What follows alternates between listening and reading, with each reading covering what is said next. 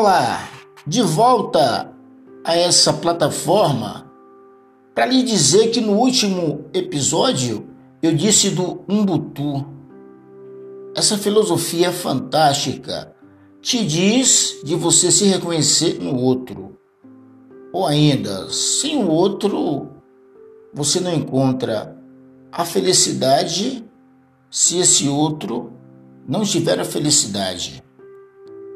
É mais ou menos isso, essa filosofia do Umbutu. Para hoje lhe dizer de um texto que diz assim: Vai dar marcha ré? Não vai. Parte 1. Aspa, tira o joelho do pescoço dele, velho.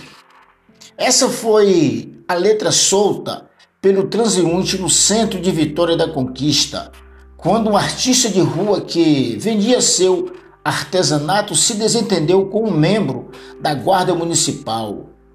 A Guarda Municipal estava no início de sua atuação, com a aquisição do município para uma sociedade mais ordeira e civilizada aspas, os esquerdopatas com as ventas quentes no seu mimimi de sempre tinham, claro que tinham de se aproveitar do fato em que a insolência do rapaz de cor, ninguém tem culpa dele ser de cor, né? Podia ser até azul, não ter respeitado a farda do outro rapaz, nem tão mais clarinho assim que queria colocar ordem naquele espaço. Essa gente é um câncer que não perde tempo nem oportunidade.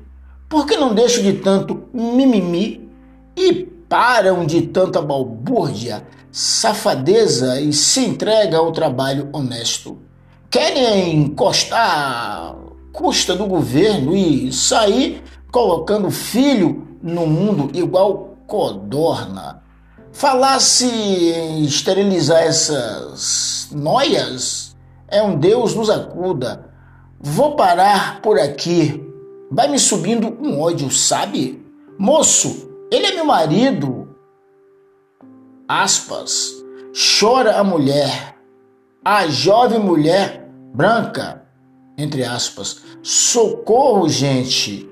Socorro. Meu marido nada fez, nada. Moço, pelo amor de Deus, não há necessidade disso.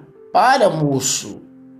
O rosto do preto já sentia a essa altura o chão cascudo de cimento e seu braço torcido para trás no limite.